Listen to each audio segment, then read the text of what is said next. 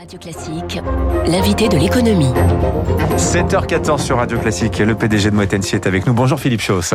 Bonjour Dimitri. Alors j'ai dit tout à l'heure, l'une des plus célèbres maisons LVMH. En fait non, c'est une maison de maisons.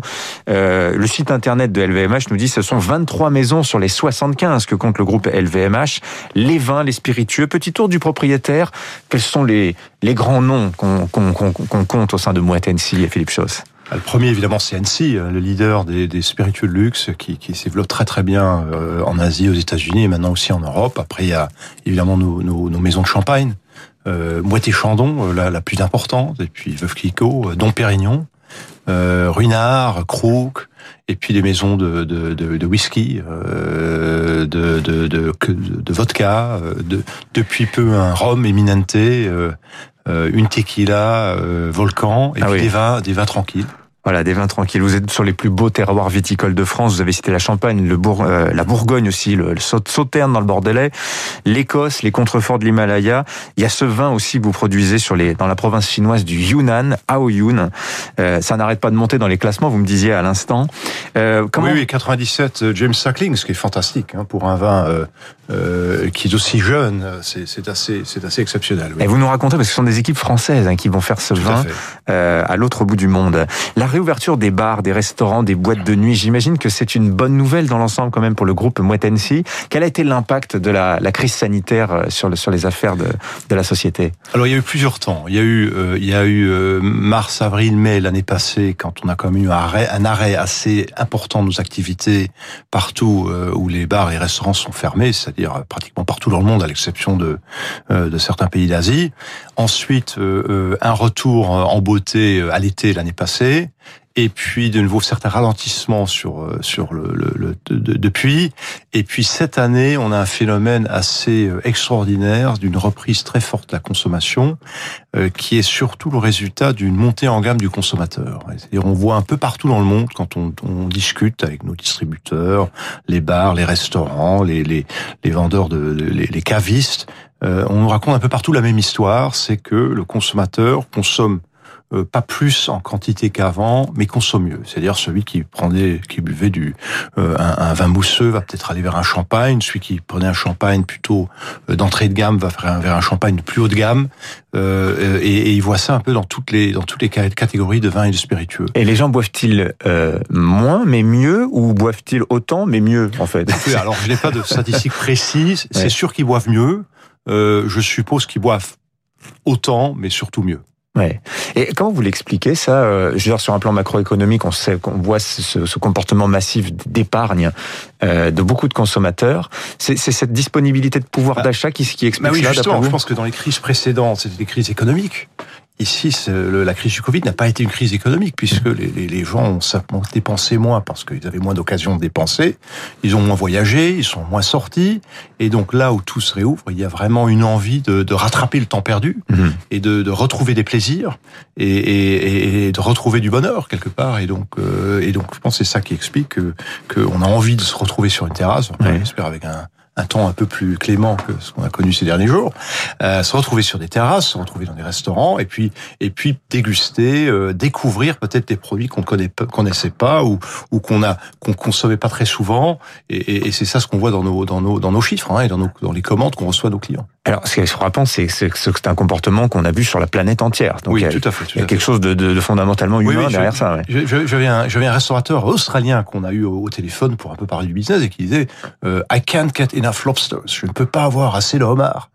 Euh, donc, donc c'est aussi la nourriture. C'est-à-dire, il disait voilà, les gens, je, les gens commentent sur ma carte ouais. des choses plus spécial que ce qu'ils commandaient auparavant. Donc c'est vraiment mondial, oui. Est-ce que les ventes aux particuliers ont compensé la disparition des ventes aux professionnels pendant ces mois Alors vous l'avez dit, hein, ça ça a été en dents de scie, mais euh, est-ce que ce qui a été plus vendu d'un côté a été absorbé de l'autre ou quand même malgré tout il y a Alors, des ventes dans un premier temps non, l'année passée euh, vers le milieu de l'année non, c'était on avait un déficit, mais là depuis quelques mois oui.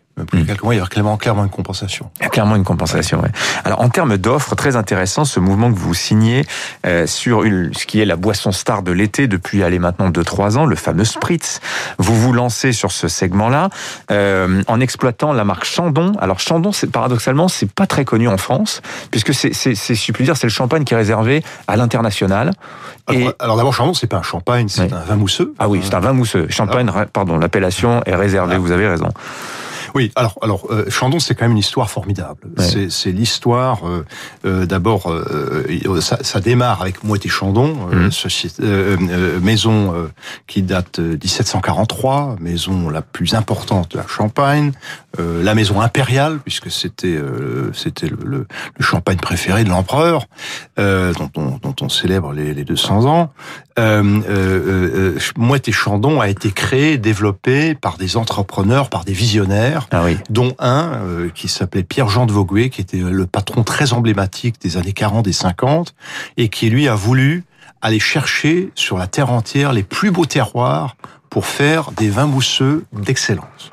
Et donc il est avec ses équipes, ils sont partis en Argentine, au Brésil, ils sont allés en Australie, euh, en Californie et partout, ils ont acquis des vignobles, ils ont créé euh, des, euh, des, euh, des, des, des, des sites de production de vins mousseux en utilisant la méthode champenoise. Et donc, euh, c'était des produits qui étaient euh, très longtemps euh, destinés uniquement au marché national euh, en question. Donc, par exemple, Chandon Argentine produisait essentiellement pour le marché argentin, idem Brésil, euh, Californie.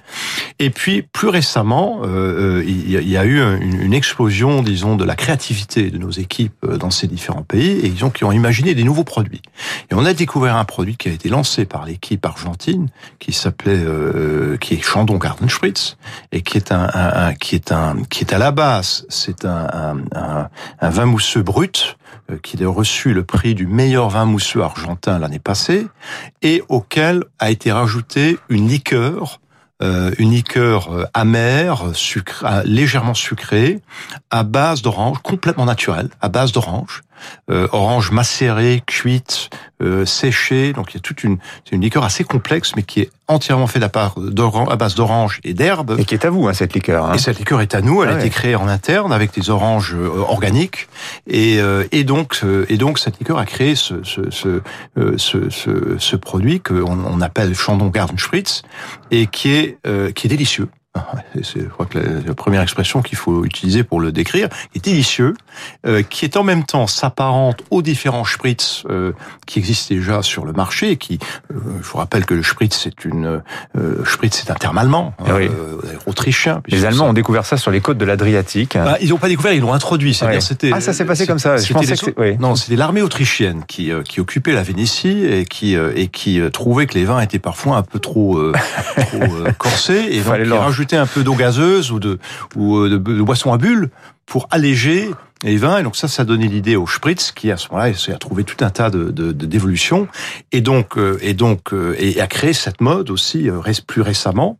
Et donc le produit euh, Chandon Garden Spritz quelque part s'apparente euh, au Spritz euh, qu'on connaît, mais tout en étant très différent. Ouais. Différent parce que euh, là-bas c'est un, un vin mousseux de très bonne qualité, parce que euh, il a la moitié de sucre à peu près de, de, de ce qu'on trouve dans, dans, dans beaucoup de, de, de, de, de cocktails à base de, de euh, qui, qui, qui sont nommés Spritz, euh, et puis surtout, surtout, surtout parce qu'il est 100% naturel.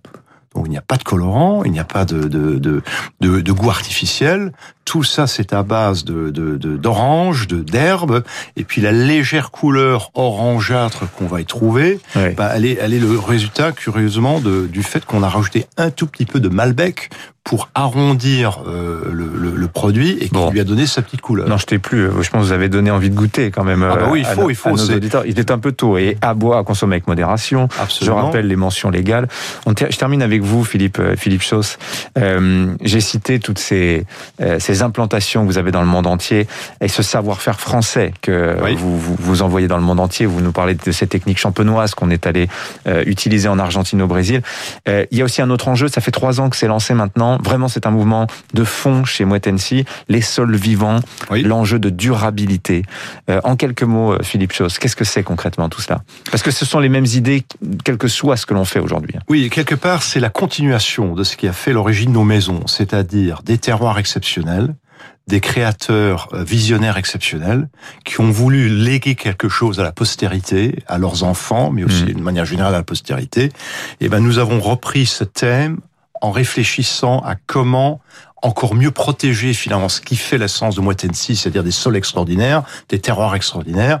On a donc lancé cette plateforme qu'on a appelée euh, les sols vivants et qui comporte un certain nombre de sous euh, piliers. Là-dedans, vous avez euh, effectivement la protection des sols, c'est-à-dire l'arrêt de, de, de, de, produits euh, nocifs dans les vignes. On a pratiquement tout arrêté, euh, mais aussi le, le, la consommation d'eau, mais aussi l'énergie, hmm. la diminution d'énergie, les emballages plus euh, éco-responsables, le transport maritime plus que le transport aérien. Donc tout ça, c'est une, une large palette de d'activités, de, missions que nous nous sommes données pour que euh, nous contribuions encore plus que dans le passé euh, à une planète saine euh, et, et, à des sols et des terroirs qui vont continuer, j'espère, encore pendant des siècles à produire des merveilleux vins et alcools mm. pour Moitensi. Et d'ailleurs, c'est la philosophie globale du groupe LVMH qui ça va au-delà de Moitensi. Merci Philippe Chose d'être venu nous voir pour cette histoire du Spritz notamment. Hein. Vous m'en avez appris ce matin. Je ne connaissais pas tous ces détails.